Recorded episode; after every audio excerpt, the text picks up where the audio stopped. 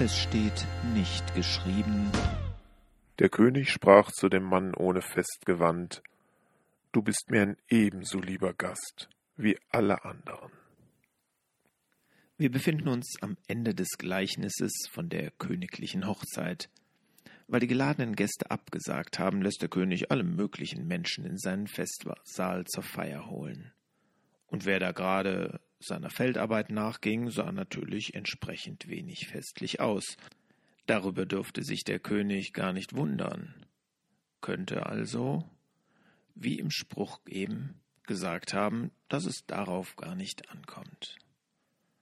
Und weil der König im Gleichnis natürlich für Gott steht, wäre das auch die schöne Botschaft, alle dürfen so kommen, wie sie sind, niemand muss eine weiße Weste vorweisen.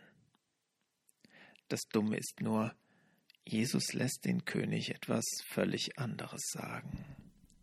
Bindet ihm die Hände und Füße und werft ihn in die Finsternis hinaus, da wird Heulen und Zähneklappern sein. Matthäus 23, Vers 13. Wie ungerecht, könnte man meinen. Wenn der Mann rechtzeitig eingeladen worden wäre, hätte er sich doch bestimmt fein gemacht. Allerdings muss man wissen, dass es für vornehme Gastgeber üblich war, Festkleidung für die Gäste bereitzuhalten, denn die Anreise hätte damals kein Gewand in festlichem Zustand überstanden. Und so wird man auch diesem Gast eine Waschmöglichkeit und Kleidung angeboten haben.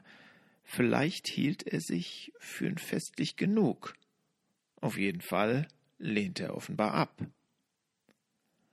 Damit bleibt die Botschaft des Gleichnisses, jeder darf kommen, wie er ist.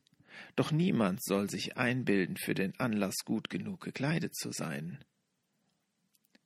Wir sollen den neuen Menschen anziehen, heißt es im Epheserbrief, mit dem wir uns an der Festtafel sehen lassen können.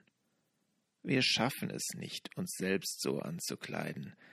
Es ist die Gnade, die uns diese weiße Weste schenkt die müssen wir annehmen.